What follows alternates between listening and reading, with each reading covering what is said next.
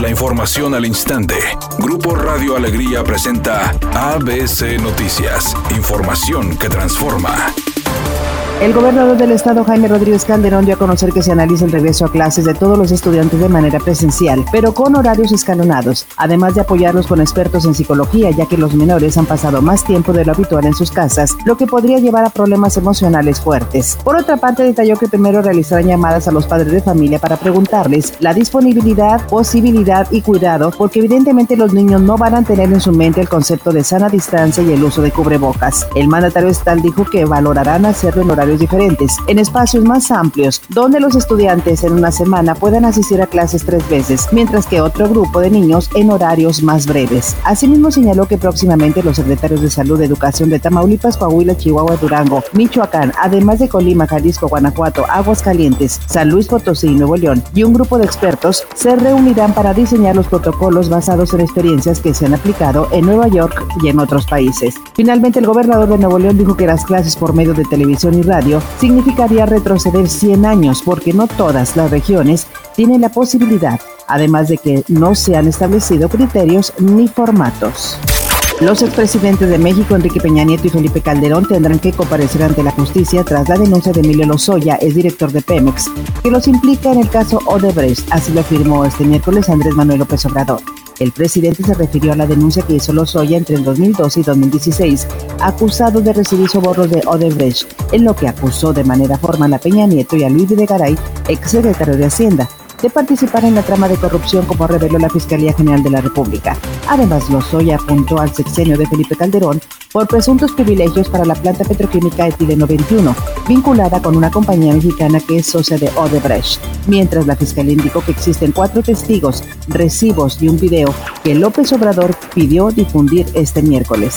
Aunque afronta cargos de cohecho, asociación delictiva y lavado de dinero, López Obrador ha pedido tratar a Lozoya como testigo protegido o colaborador para que revele los nombres y el monto de los políticos que recibieron sobornos, en particular de los involucrados en la aprobación de la reforma energética.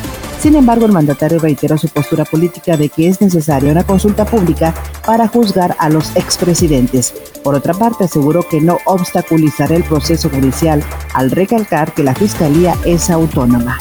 Editorial ABC con Eduardo Garza. El senador de Movimiento Ciudadano, Samuel García, poco a poco va en picada del top de las encuestas para ser candidato a la gubernatura de Nuevo León. La última pifia sobre sus comentarios machistas hizo que sus propios compañeros de partido lo criticaran. Agustín Basabe, dirigente estatal de MC, le pidió congruencia. El diputado Luis Donaldo Colosio le dijo que era inaceptable y el dirigente nacional Jorge Álvarez le exigió que rectificara. El movimiento ciudadano ya están preparando un plan B que los represente como candidato a la gubernatura en el 2021.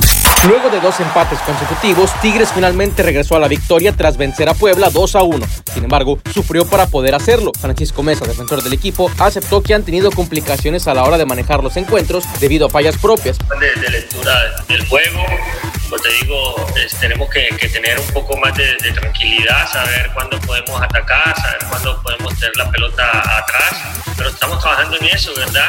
El rapero Kanye West calificó para aparecer en la boleta electoral de Arkansas este otoño como candidato presidencial independiente. Así lo dijo el secretario de Estado John Thurston.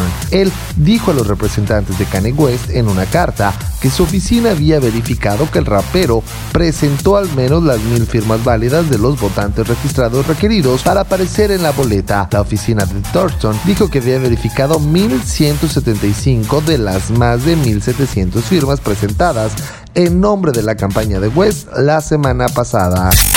Reportan un accidente en el Boulevard Humberto Ramos a pocos metros de la avenida Andrómeda en el municipio de Apodaca para que extreme precauciones. Además registran múltiples baches en Plutarco Elías Calles, entre Peral y Sagitario en la colonia Unión Modelo en el municipio de Guadalupe. Recuerde respetar los señalamientos de velocidad y no utilizar su celular mientras conduce. El pronóstico del tiempo para este miércoles 12 de agosto del 2020 es un día con escasa nubosidad. Se espera una temperatura máxima de 36 grados, una mínima de 30. Para mañana jueves 13 de agosto se pronostica un día con cielo despejado, una temperatura máxima de 36 grados y una mínima de 24. La temperatura actual en el centro de Monterrey 31 grados. ABC Noticias, información que transforma.